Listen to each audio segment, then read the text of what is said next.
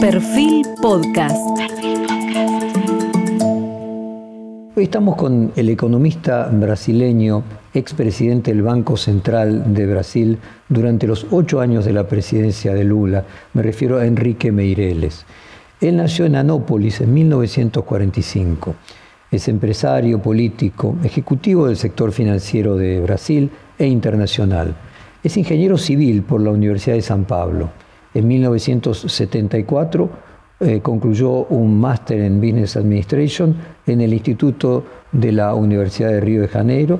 Comenzó su carrera en el Banco de Boston ese mismo año y en 1984, por indicación de un miembro del consejo de la misma institución, eh, cursó un máster también en eh, administración en la Universidad de Harvard.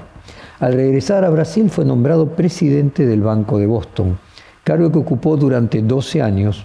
En 1996 se trasladó a Estados Unidos para asumir el cargo de presidente del Banco de Boston Mundial. Mientras vivió allí, en Washington, fue asiduo concurrente de la Casa Blanca y muy cercano al presidente Bill Clinton. En 2012 él regresa a Brasil tentado por la política y por la actividad privada. Tras ser elegido diputado federal en Goiás, en 2003 fue nombrado presidente del Banco Central de Brasil, puesto en el que estuvo durante ocho años. En 2005 fue el primer presidente del Banco Central de Brasil en obtener formalmente el estatus de ministro de Estado. Él fue también, eh, durante el gobierno de Temer, ministro de Economía. Esto fue entre mayo de 2016 y abril de 2018. Luego fue candidato a presidente por el Movimiento Democrático Brasileño, MDB, el partido gobernante para las elecciones presidenciales de 2018, o sea, el partido por el que Temer había sido presidente. En enero de 2019 y hasta recién, hasta poco antes, hace pocos meses, él fue el ministro de Finanzas del Estado de Brasil, perdón, del Estado de San Pablo en Brasil. El Estado de San Pablo, para tener una dimensión, es equivalente a toda la Argentina. Según el Instituto Brasileño de Geografía y Estadísticas, el periodo de gestión de Enrique Meireles fue el que presentó el más largo ciclo de crecimiento de la historia reciente de Brasil, con una tasa de 3% al año de crecimiento sostenido durante más de 60 meses. Al final de su mandato presentó un crecimiento en lo que se llama la caja del país, que pasó de 38 mil millones de reales a 280 mil millones. Fue considerado el responsable de reducir la inflación de su país a la mitad y de bajar la tasa de interés a su nivel más bajo en la historia en el año 2009. Comenzamos el reportaje de esta manera. Enrique, recientemente se publicó la carta a los brasileños firmada por empresarios, economistas, juristas, intelectuales, incluso artistas. ¿Cree usted que la democracia corre peligro en Brasil y qué opina específicamente de esa carta? Por importantes elementos, ya que coloca muy claramente el abuso de la mayoría de la clase empresarial, periodistas, líderes de asociaciones. O personas que tienen representación en la sociedad, diciendo claramente que la democracia es fundamental para el país, de la palabra hacia afuera. Dizendo claramente que a democracia é fundamental. No solo para el crecimiento y el liberalismo económico, sino para la creación de empleo y generación de ingresos. Y también como valor. Incluye la propia declaración, entre otras cosas. Todo ello en defensa de la democracia. Eu próprio dei uma declaração, entre outras coisas, eh, dizendo uh, defesa da democracia. Incluso cité una frase de Winston Churchill, que tiene varias versiones, ela pero una versión que me gusta, porque es muy enfática, y suena más a lo que quiero decir. Representa en sentido estricto, en portugués,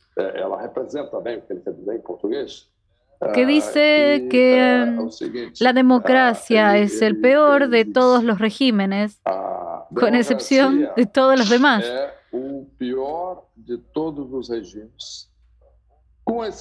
Porque los regímenes autoritarios son más programáticos, más definidos.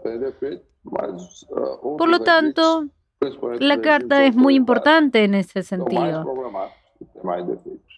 El hecho de que fuera necesario dice, en cierto modo, que hay gente relevante para todos los políticos que lo defienden. E incluso había um, un grupo de empresarios que discutían si intercambiar o no mensajes económicos personales de usuarios que apoyan al presidente. Estaban defendiendo abiertamente en caso de que el presidente pierda las elecciones que debería haber un golpe de Estado para establecer un régimen antidemocrático. Debería haber un golpe de Estado y establecer un régimen no democrático. Ah, esto incluso puede generar mucha polémica porque el Supremo Tribunal Federal, a través de uno de los ministros, está liderando el proceso en el que se encuentra el subprocurador general de justicia.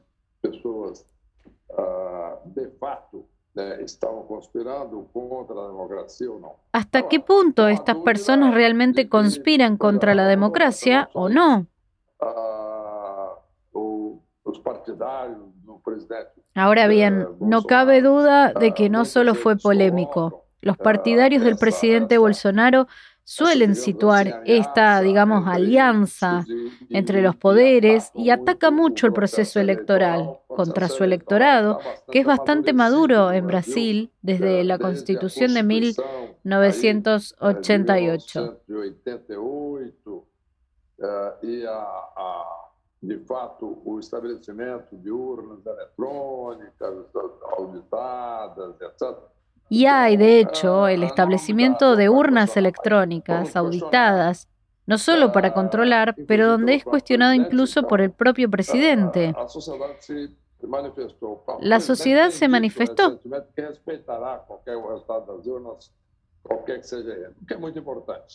El propio presidente ha dicho que respetará cualquier resultado de las urnas, sea el que sea lo que es muy importante. Entonces, la carta es realmente en momentos importantes donde hay un grupo muy grande de personas que pensaron que la democracia estaba en algún riesgo y consideraron que era muy importante que la sociedad, a través de la mayoría de sus representantes, lo dejara muy en claro.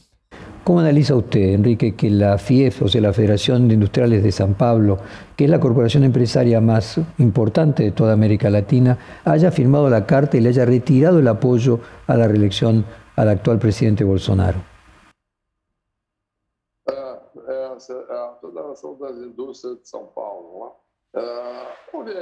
Hay dos cosas por ahí.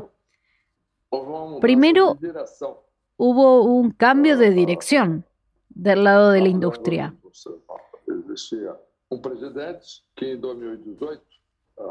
Después de eso, en 2018, Paulo Scaff apoyó enérgicamente, es un bolsonarista convencido. Bueno, llegó al final de su mandato y lo reemplazó un empresario muy fuerte, muy exitoso, que es uh, de, uh, de, do vice-presidente uh, do governo Lula que era hijo del vicepresidente en el gobierno de Lula en 2002 y 2006, de 2003 a 2011. Por tanto, que es José Alencar. Así que fue un cambio de posición.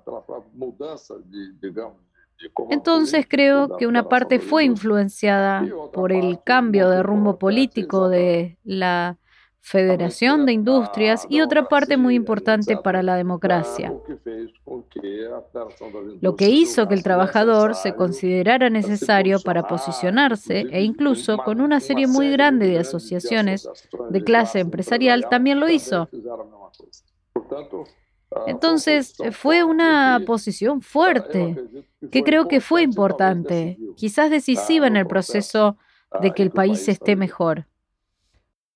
Enrique, si Bolsonaro mantuviese su discurso frente a que no reconocería los votos del voto electrónico y el resultado de las elecciones le fuera adverso, ¿se podría generar una crisis, incluso un intento de golpe de Estado, sin mirar a lo que sucedió eh, con el asalto al Capitolio en Washington? ¿Y usted personalmente cree que la democracia está en riesgo en Brasil con la presidencia de Bolsonaro? Mire, reitero, porque ha dicho que ha cuestionado mucho el resultado de las urnas electrónicas, tratando de retroceder, queriendo hacer una papeleta para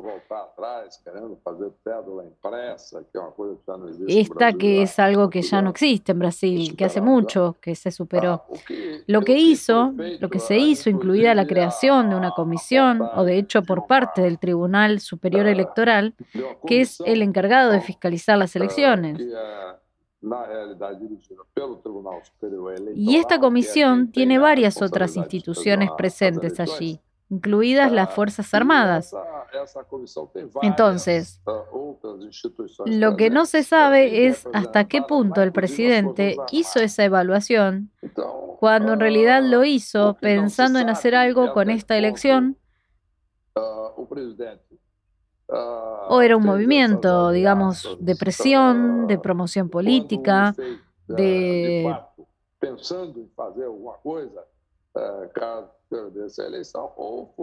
movilización de su base electoral, que es muy fanática, muy unida a su alrededor.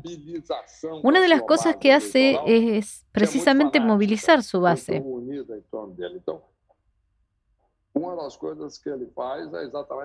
Ya estoy en una etapa de mi vida donde no me dedico mucho a estas alturas a juzgar lo que hay dentro de la cabeza de los demás.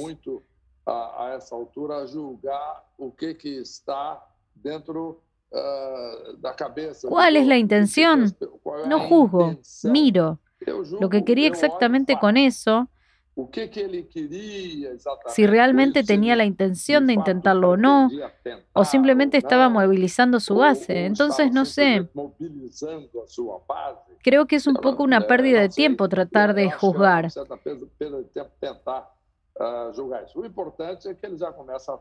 Ya empiezan a demostrar que han aceptado el resultado de las elecciones y eso es muy importante, sin dejar de mantener un tono muy belicoso. Una de las mayores críticas que recibió Bolsonaro es su manejo durante la pandemia. ¿Usted cree que si no hubiera habido pandemia o otro hubiera sido el manejo de ella, hoy estaría en mejores condiciones Bolsonaro para ser electo? Creo que sí. Creo que tomó una posición que no fue la única aquí en Brasil. Aquí en Brasil. Yo acompañé diversos países, inclusive da Europa y, y, y dos Estados Unidos. Seguí varios países de Europa y Estados Unidos con mucha gente de movimientos negacionistas. Esto pasó y pasa en todos lados. Personas que se niegan a vacunarse. Personas que se negan a tomar vacinas, etc. Si el presidente Jair Bolsonaro se dio la vacuna o no, no lo sabremos, porque esto fue declarado por el gobierno como un documento que no puede publicarse durante un año, es secreto, no se va a saber. durante 100 años, certificado de vacina do presidente. Ele, ele, então, se ele tomou ou não tomou a vacina, isso é, um, é, um, é secreto, não, não, não é divulgado. El hecho concreto es que argumentó al inicio del video cuando la pandemia crecía mucho y la economía caía, él argumentó que no se debían tomar medidas para proteger a la población contra la pandemia, principalmente en el tema de restricciones de funcionamiento, por ejemplo, áreas de mucha congestión de personas, por ejemplo, áreas de mucha congestión de personas, empresas que, empresas que también ah, generan un gran volumen de personas. Y él mismo hizo una marcha muy, muy concurrida. En ese momento también él estaba convencido de que era políticamente positivo porque la población también estaba muy preocupada por el desempleo. El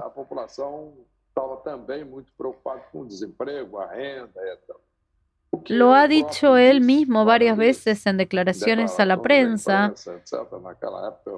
Hizo responsable a la economía de Sao Paulo y de paso le fue muy bien ese año en comparación con Brasil. Sectores de la economía brasileña en su conjunto cayó un 4,1%. Sao Paulo, que es casi el 40% de la producción de la economía brasileña, creció un 0,3%. De las pocas regiones del mundo que creció, que este año cayó a 3,5%, porque Sao Paulo creció. Ahora, lo que está causando la crisis económica no son las restricciones al posicionamiento de las empresas, la protección de la población.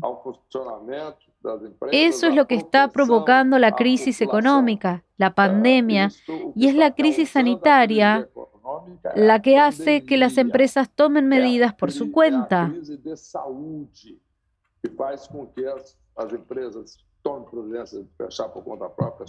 La gente vive con miedo, el número de personas que murieron, así que todo esto es algo que tenemos que tener en cuenta. Y yo dije, claro que el problema es la pandemia. Es lo que provoca la crisis económica, no las medidas de protección del gobierno de Sao Paulo. Fue una de las pocas regiones del mundo que creció porque adoptó medidas de protección muy concretas. Pero luego firmó protocolos operativos con sectores empresariales de las eh, regiones para la apertura gradual. Pero con seguridad esto es bueno. Por ejemplo, para ciertas regiones o ciertos segmentos abrieron inicialmente.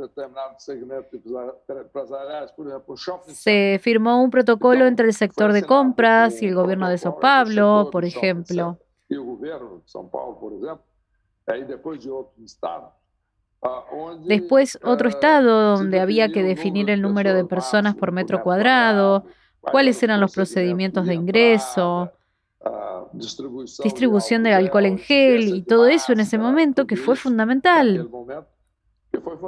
Esto permitió la recuperación muy fuerte, muy positiva de la economía y su actitud de promover la aglomeración de mercados. Creo que realmente al final del proceso electoral, si evidentemente esa base suya lo apoya bajo cualquier circunstancia,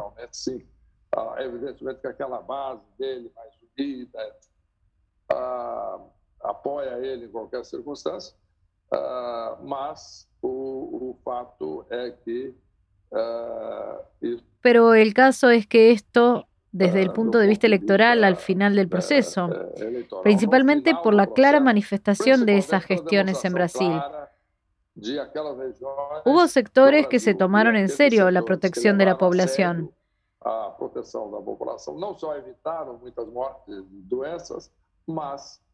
no solo evitaron muchas muertes y contagios, sino que al final crecieron más y eso generó más empleos, más ingresos. Entonces es muy importante. Si Bolsonaro perdiese estas elecciones de octubre, ¿seguirá existiendo el bolsonarismo o sobrevivirá la figura de Bolsonaro una derrota electoral frente a Lula? Creo que sí. Tiene una base de apoyo fuerte y minoritaria, pero muy arraigada, donde mantiene una acción muy enfocada a esa base electoral. Y no hay duda que yo acho que sí. Y no hay duda de que creo que si todavía pierde la elección, seguirá siendo un político relevante en el país, con la gran influencia. Mas continuó un factor un ejemplo de eso es el propio Donald Trump en Estados Unidos, pero el factor sigue siendo muy, muy alto. Tanto es así que hoy en día es muy difícil siquiera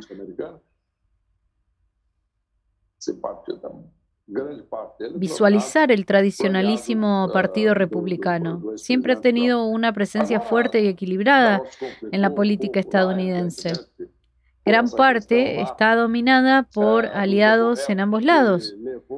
Ahora se complicó un poco allí por este tema del gobierno que él llevó a su casa de Mar a Lago, donde tendría documentos que no pudo haber sacado de la Casa Blanca. Estos son documentos confidenciales, son documentos que comprometen la seguridad estadounidense. Ahora, esto todavía no está claro. No está claro para la población, porque para el mismo americano, el brasileño, el argentino o de otros países, la medida de invadir la casa con una orden de allanamiento y todos los documentos que ahora están siendo investigados por los líderes de esta lucha americana como que él un poco creo que estará conmocionado y agradecido por ello.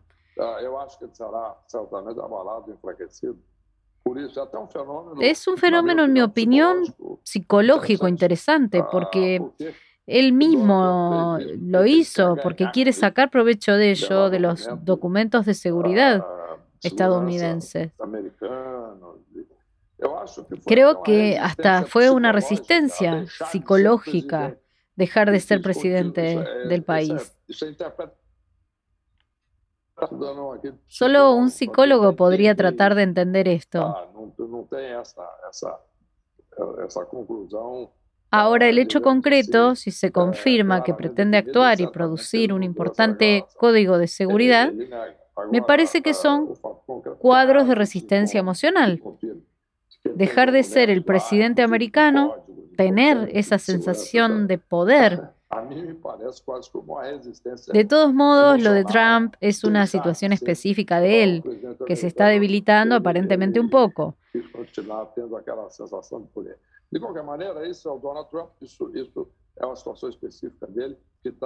En un primer momento, su base más radical apoyó y combatió la entrada del FBI en la casa de Trump.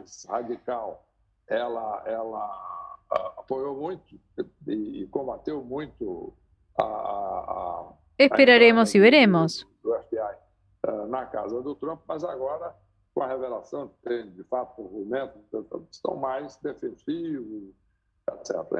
Pero si miramos la política estadounidense hasta ahora, Incluso si existe esta historia, no hay duda de que Trump ha continuado como un factor importante. Es el líder indiscutible del Partido Republicano. El balance aquí en Brasil es diferente. Aquí tenemos un sistema electoral. no es un sistema bipartidista. Así que el, el, hecho de que esta situación no estará tan polarizada como lo estaba allí, pero en fin, desde el punto de vista de los partidos, la base de un sistema dual, a pesar de estar polarizado y desde el punto de vista de los dos candidatos, por ejemplo. Pero el hecho es que continuará de todos modos, en mi opinión, siendo un político relevante e influyente en el país. ¿Qué piensa usted de la alianza de Lula y Alckmin? ¿Suma la combinación de alguien más de centro derecha con alguien más de centro izquierda? Mire, creo que en realidad fue una actitud políticamente elegante de Lula.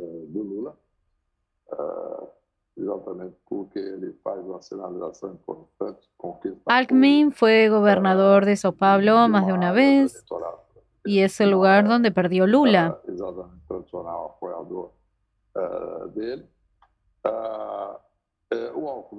Foi governador de São Paulo mais de uma vez, e no tradicional da política de São Paulo, onde o Lula perdeu, o PT perdeu a eleição em 2018 por uma boa marca. El PT perdió las elecciones por un buen desengaño y mira que el mismo Lula nunca fue muy fuerte, incluso cuando ganó apoyo dibujando bulldogs, mientras que desde su punto de vista era una actitud políticamente inteligente y desde el punto de vista objetivo también porque le permitía hacer un pulso elegante. Ahora bien, ¿qué significa esto realmente en términos de la política económica del gobierno de Lula? No sabemos. Esa es otra historia. No sé hasta qué punto influirá Geraldo Alckmin en la política económica de Lula. Eso no está claro.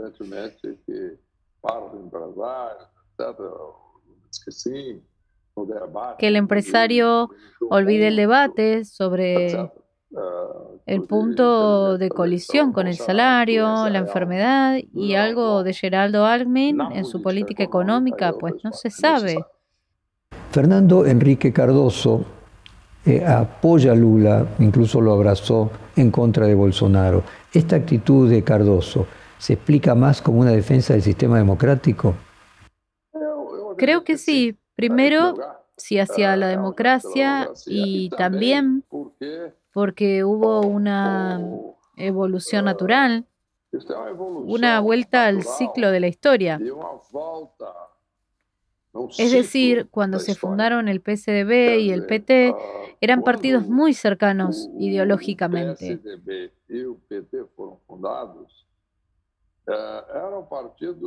Tuvieron cercanía ideológica y doctrinal durante varios años en su etapa de formación. E o PSDB, o Partido da Social Democracia. Né? Uh, foram uh, partidos que tiveram uma proximidade ideológica, doutrinária. Etc. Luego, las elecciones de 1994, 1998, después de 2002. Eleições se distanciaron principalmente por la forma agresiva en que se puso Lula. Incluso cuando después de haber perdido la elección para presidente de la República tres veces, 89, 94, 98, y después ganar, de ganar en 2002, incluso apoyó a todos aquellos que para él habían dejado la herencia maldita. Y aquilo, evidentemente, creó un mal-estar grande, no solo pessoal entre o Fernando Henrique Lula, mas também y aquí había un gran malestar. O PT, né? Uh, mas uh, no solo de la gente de Lula, sino también de los partidos eh, PSDB y PT. Pero el hecho es que ahora creo que eso está superado y forma parte de la historia de un partido importante para dar apoyo indiscutible a la candidatura de Lula. Enrique, finalmente existe en Brasil una polarización en la cual hay antipetismo y anti-bolsonarismo y son todos antis.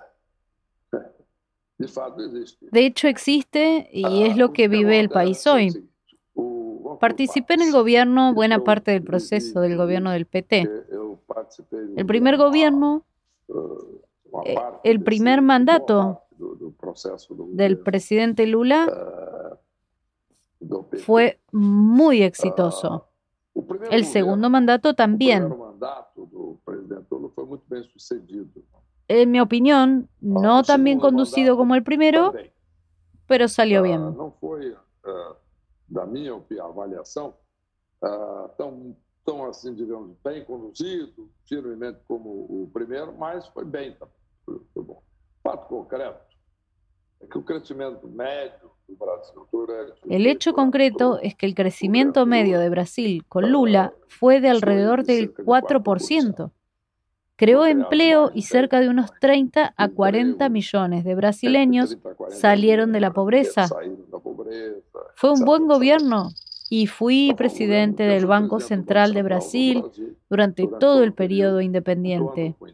Abrió la inflación, aumentó bastante el crédito escolar isso colaborou bastante. Mas o fato é que uh, foi um, um, um Pero el hecho es que solo cuando hubo, digamos, el tercer gobierno del PT, el candidato elegido por el pueblo fue electo, la presidenta Dilma, empieza a ir muy mal.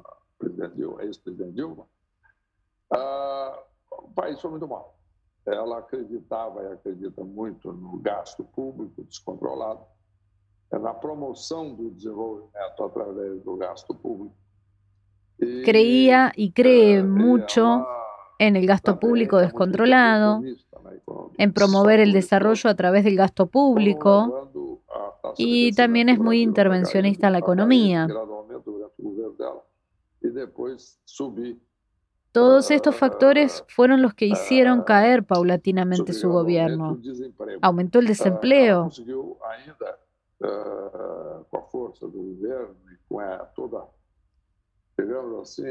Yo, por ejemplo, fui invitado por el expresidente Michel Temer. Cuando asumió como presidente, él era vicepresidente de Dilma. Cuando Michel Temer asumió, invitó a un abrazo de salvación nacional al Ministerio de Hacienda. Acepté y la situación era realmente impresionante.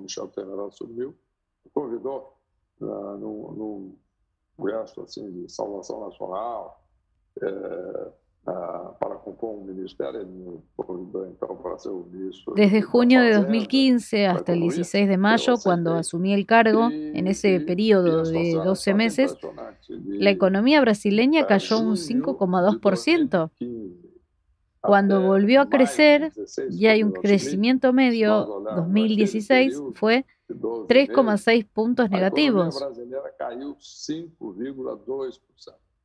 Quando ela voltou a gradualmente crescer e a, a, a, o crescimento médio de 2016, é, desculpa, foi negativo 3,6. Conseguimos de mais de 5 para 3,6 e depois já crescer em 2017. Mas isso, isso é a maior queda Ahora Brasil ha caído mucho solo por cuestiones fiscales exclusivamente. Tanto que aún no nos pudimos recuperar.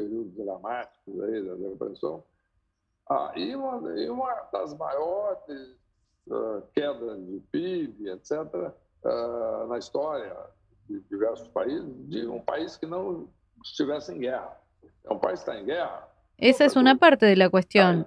La otra parte del tema, creo que tuvo más impacto, incluso fue el petrolao. Fue todo el tema de la malversación de los recursos de Petrobras. Hay una situación de mucha opinión pública, incluso judicial, cuando incluso la justicia del país realizó la llamada Operación Lavallato, que se hizo muy famosa y me desveló a mí y a muchos, incluso a un gran costo para los empresarios que estaban condenados, detenidos y confesaron en un proceso llamado de la CAO premiada, donde denunciaron y confesaron muchas otras personas. Y después eso trae algo de alivio a su sentencia. Muy famosa, etc. E descortinou aí um, um, um volume, de recursos muito grande, principalmente da Petrobras. Vários empresários foram condenados. Y eso creo, junto con todo este fuerte sentimiento anti-PT, que fue muy favorable a Bolsonaro. Eso, y que lo acuchillaron, terminó en un hospital víctima sin poder ni asistir a la mayoría de los debates. Y con eso pudo capitalizar para sí gran parte de ese sentimiento de revuelta y buena acción contra el PT, no solo por el tema de la recesión, desempleo, etcétera, inclusive não compareceu à maioria dos debates, e, e com isso ele pôde uh, capitalizar para si grande parte, então, desse sentimento que esa revolta que existía uma boa parte da população. Todo eso, junto con todo este tema, es su razón de existir. Do, Ahora, después de casi cuatro años de gobierno de Bolsonaro, ya existe un sentimiento anti-Bolsonaro. Existiu isso. Agora, depois de quase quatro anos de governo Bolsonaro, já existe também um sentimento. Entonces tenemos sentimientos anti-Lula y anti-Bolsonaro. Todo él, la pulsión de él en relación con la pandemia y también una serie de otras cosas. Este tema de la lucha de los duros y la lucha contra las instituciones. Y también una serie de otras cosas. Ahora esa cuestión toda de Entonces lo que sucede hoy es una situación muy polarizada. Entonces, desde el PT surgió un sentimiento anti-Bolsonaro. Por otro lado, hay un sentimiento pro-PT y pro-Bolsonaro, pro-Lula. Pro-PT y pro-Bolsonaro también. Pro-Lula y pro-Bolsonaro. Tem ambos. Uh, tem o voto contra, mas tem o voto a favor também. Aqueles que gostam ainda tem uma. ambos tienen el voto en contra, pero también voto a favor de los que todavía disfrutan del tema. Hay muchos a los que les gusta el estilo de acciones y glorias de Lula y su apoyo incondicional. Por tanto, no cabe duda de que la elección está polarizada. El debate que se ha producido en los últimos días, donde el nuevo factor era la candidata Simone Tebet, fue aparentemente, de hecho, según la valoración general y mi valoración también fue considerada la mejor participante, mejor que Lula, mejor que Bolsonaro. Está también la otra candidata, la senadora Soraya Tronic, que ahora también lo ha hecho muy bien.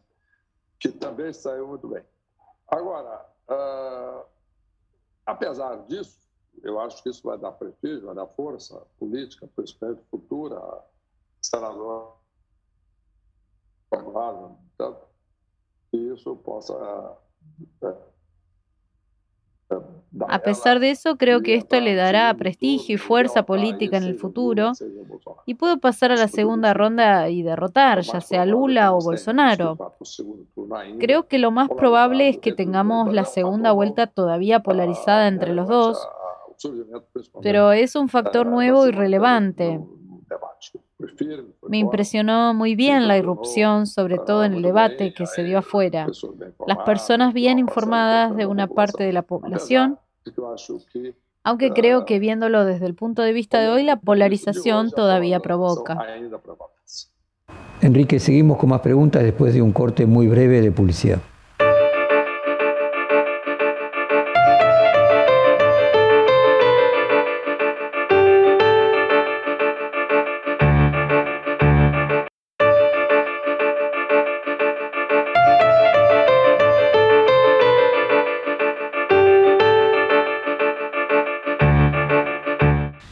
Volvemos con el economista brasileño, expresidente del Banco Central de Lula durante ocho años, ex ministro de Economía durante el gobierno de Temer, el doctor Enrique Meireles. El Instituto IPEC arrojó como última nueva encuesta que Lula tendría 44% de los votos en primera vuelta y Bolsonaro solo 32%. ¿Alcanza esa diferencia para decir de que no es posible para Bolsonaro revertir en un segundo turno el triunfo en primer turno que conseguiría Lula? Lula es el favorito, no hay duda, pero creo que la elección va a ser dura.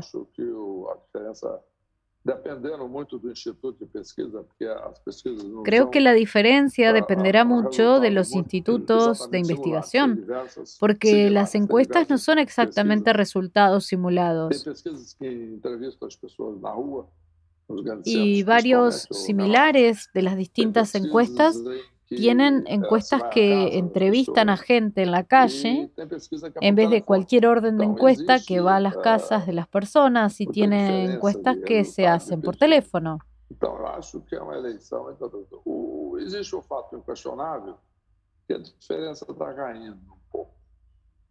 Entonces, hay otra diferencia en los resultados de las encuestas sobre las elecciones en todo el país. El dato impresionante y cuestionable es la diferencia que se va achicando lentamente. Tem uma, expressão uh, que se usa muito no futebol aqui no Brasil, um time que está ganhando, etc., que é considerado um erro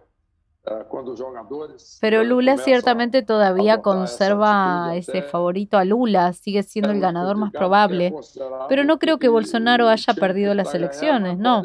Creo que esta elección está disputada. Incluso va quedando claro que la dirección de esta campaña de Lula por el PT ve que han comenzado a tomar más en serio la hipótesis del matrimonio de Bolsonaro, que creo que está repartiendo el dinero a la población de Brasil y el auxilio Brasil para que sea posible para camioneros, camioneros con bajos ingresos.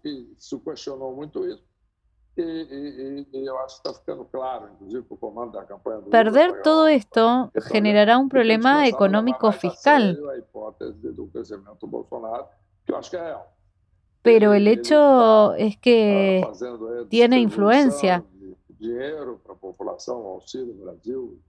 E depois do dia, de diversas formas, que é auxílio, auxílio para caminhoneiro, motorista de caminhão, etc. Mas ah, independentemente do que isso vai gerar de problema econômico, fiscal, 23 que vai, mas o fato é que isso tem influência.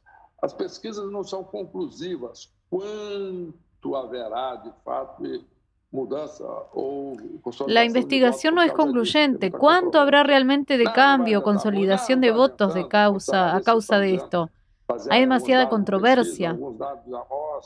Algunos datos muestran esta diferencia y creo que aún tendremos unas semanas de muchas emociones. Entremos más precisamente en el tema económico. ¿Qué escenario se va a encontrar el próximo gobierno de Brasil cuando asuma el primero de enero? Mire, sea quien sea el presidente elegido en 2022 y por tanto que asuma en 2023, ya sea Lula o Bolsonaro, cualquiera de los dos, lo más probable es que se enfrentará a una situación difícil por los altísimos gastos.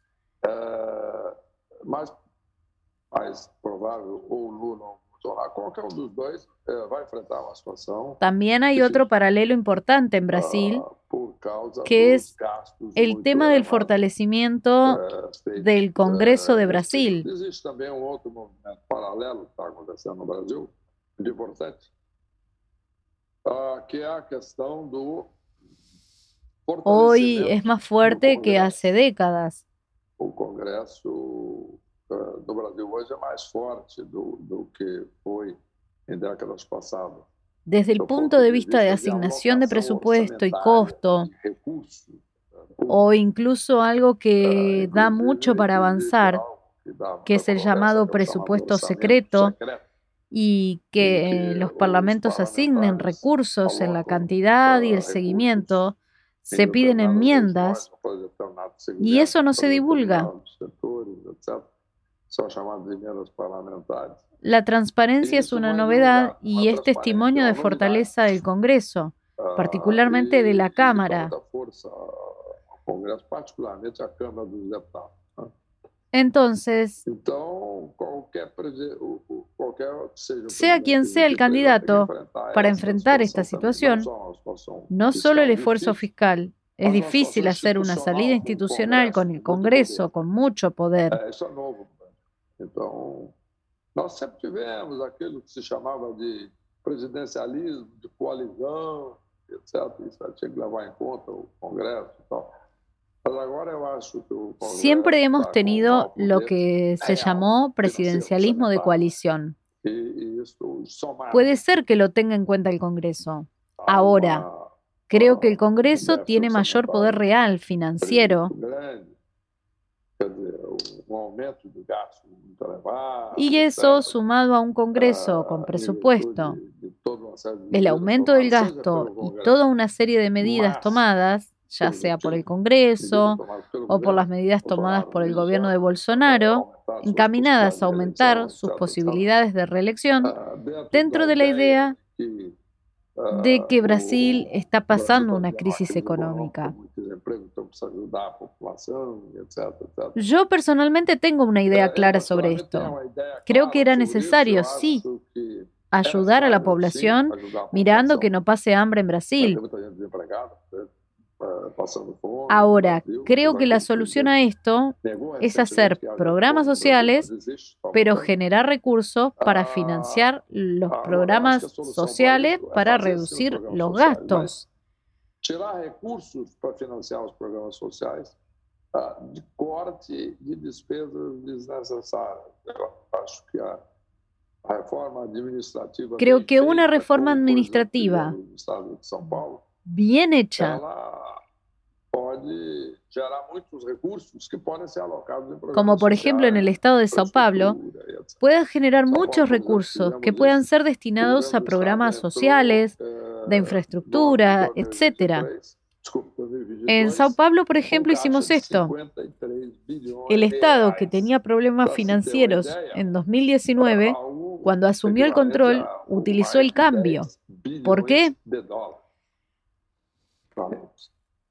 Ah, o Estado de São Paulo. Então, o Estado que estava apertado, etc. Porque em 2019, pudo haber algún administrador de proveedores recortando beneficios y administrativa- recortando gastos, cerrando empresas estatales en varios rubros y al ah, mismo tiempo e también recortando beneficios.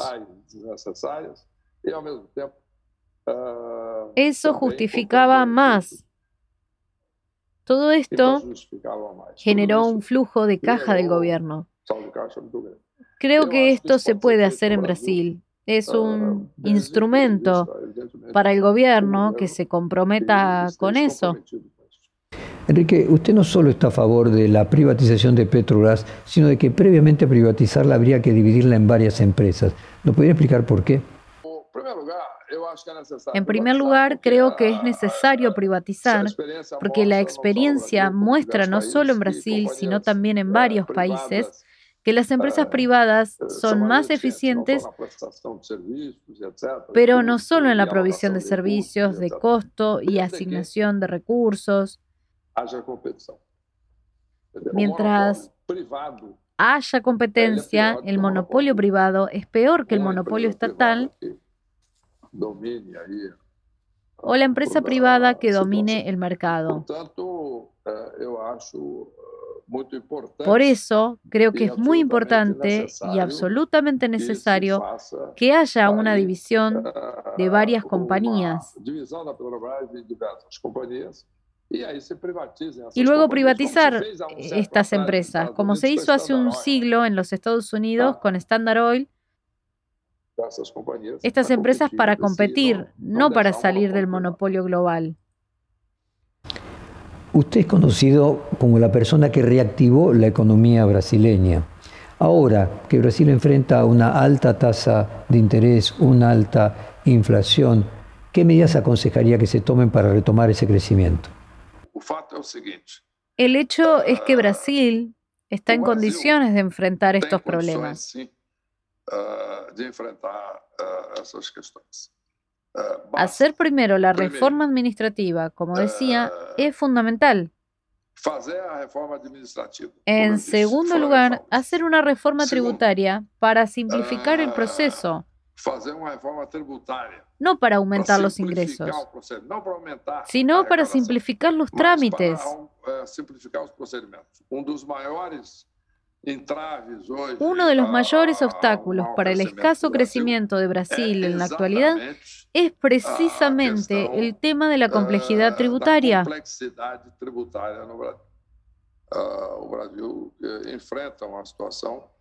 Brasil enfrenta una situación de gran complejidad tributaria y esto, de hecho, los estudios ya lo han demostrado muy claramente. Por lo tanto, una reforma administrativa para generar recursos para programas sociales e inversión en infraestructura y una reforma tributaria para aumentar la productividad de la economía brasileña, creo que hoy son absolutamente fundamentales y Brasil podría empezar a crecer con seguridad. en los próximos años. Mauro Roslin, de la Fundación Getulio Vargas, dijo lo siguiente, se lo leo textualmente, si Brasil consigue alcanzar un crecimiento del Producto Bruto este año de 1% y consigue tener una inflación menor al 10%, podremos concluir que 2022 será un año positivo y podrá ser celebrado. ¿Está de acuerdo usted con que este sería el escenario más positivo que se puede esperar Brasil este año? Se hicieron unas rebajas fuertes en el precio de los combustibles, producto de maniobras que tienen que ver con impuestos, principalmente de impuestos. Entonces el Estado con el Congreso tomando decisiones que impactan el cobro de cosas del Estado, la renta del gasóleo, la deflación, todo. Pero creo que eso no es estructural. El precio de los productos en general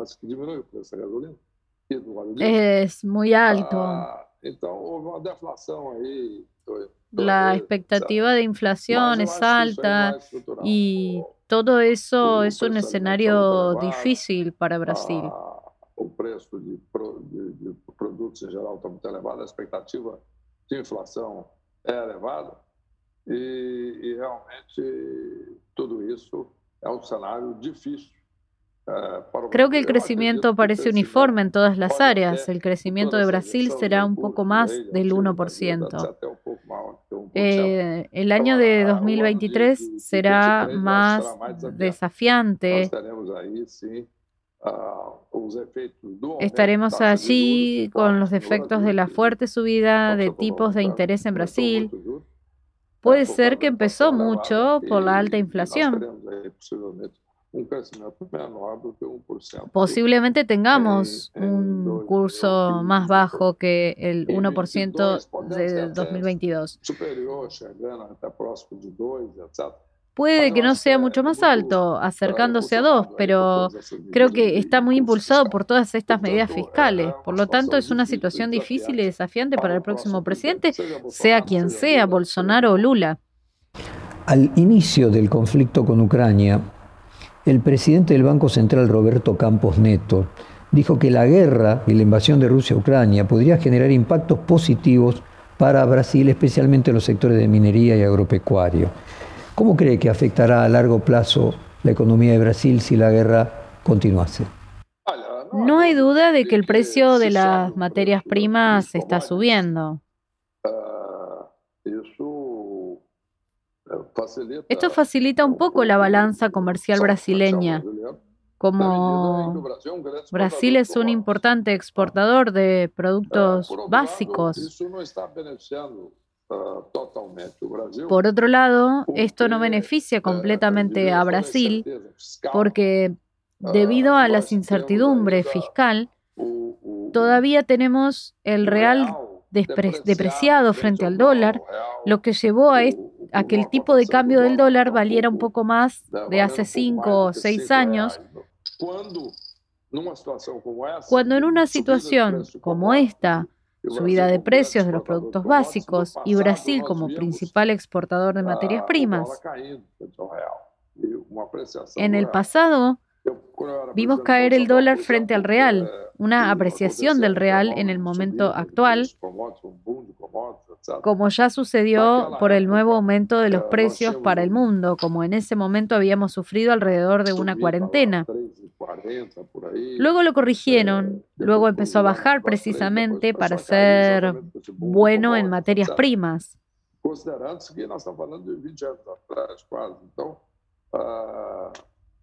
Teniendo en cuenta que estamos hablando de precios relativos, hay mucho más que hoy.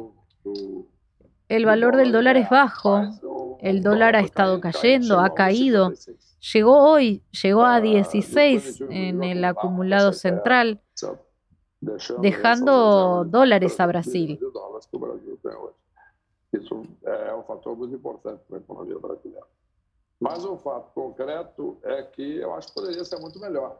Otro factor importante para la economía brasileña, pero el hecho concreto es que las cosas están mucho mejor, pero un aumento en los precios de las materias primas puede beneficiar a un país exportador de materias primas.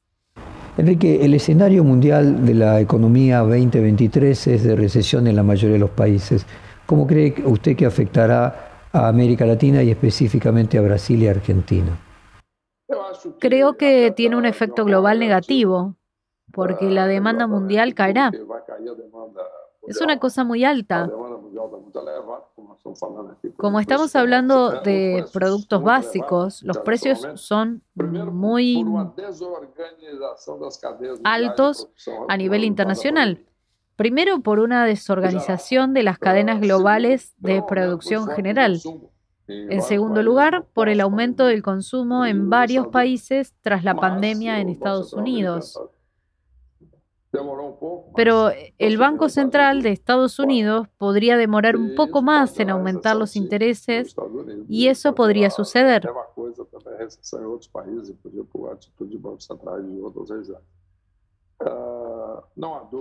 Llevemos la posibilidad de algo a Brasil y a otros países y luchemos contra los bancos centrales de manera organizada. No cabe duda que los países latinoamericanos, en el escenario mundial negativo y con tasas de interés altas, todo esto influye en la economía de todo el mundo y hasta parece estacionario. Se encarece y cae la demanda mundial. Hay un escenario mundial que plantea una perspectiva aún más difícil para 2023 para el mundo en particular para los países latinoamericanos. Última pregunta, Enrique. ¿Cómo ve la situación económica de la Argentina y cómo podría afectar a la economía brasileña una profundización de la crisis argentina o una solución de la crisis argentina? Ahora, no soy un gran experto en la economía argentina. He estado siguiendo a mis colegas cuando asumí, cuando estaba en el Banco de Boston. Tenía una presencia grande en Argentina y seguía mucho la economía argentina. Después, cuando estaba en el Banco Central, también, debido a una muy buena cooperación con el Banco Central, de Argentina. Y acompañé bastante la salida del dólar. Pero el problema de fondo es el tema de la deuda en dólares. Problema todo, eu acho problema fundamental não é todo. O problema fundamental é essa a questão da dívida em dólares, não? E, e toda essa renegociação necessária, constante, etc., que torna a, a Todas las negociaciones son en esta área, lo que dificulta la situación económica interna.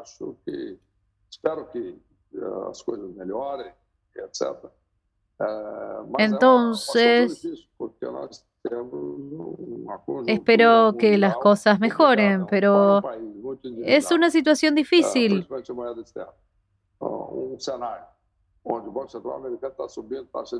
Porque estamos en una coyuntura mundial complicada para un país endeudado, especialmente con un escenario donde el Banco Central estadounidense está subiendo las tasas de interés, lo que puede hacer más difícil todo eso.